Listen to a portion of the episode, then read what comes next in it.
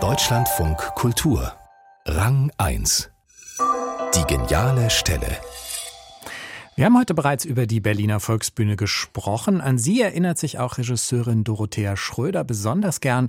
Sie hat dort einen magischen Moment erlebt.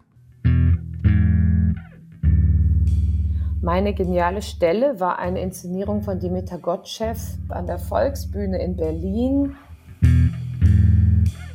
Ich vermute, das war 2004 auf dem Berliner Theatertreffen, war die Inszenierung eingeladen.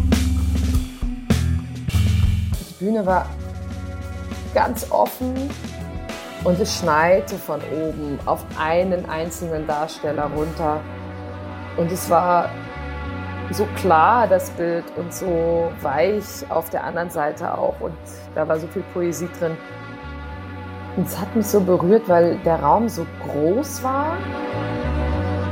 Und das Bild war so naiv und dadurch so klar und nicht verschroben und nicht mit drei Dimensionen und Untertext und Übertext, sondern es war einfach da.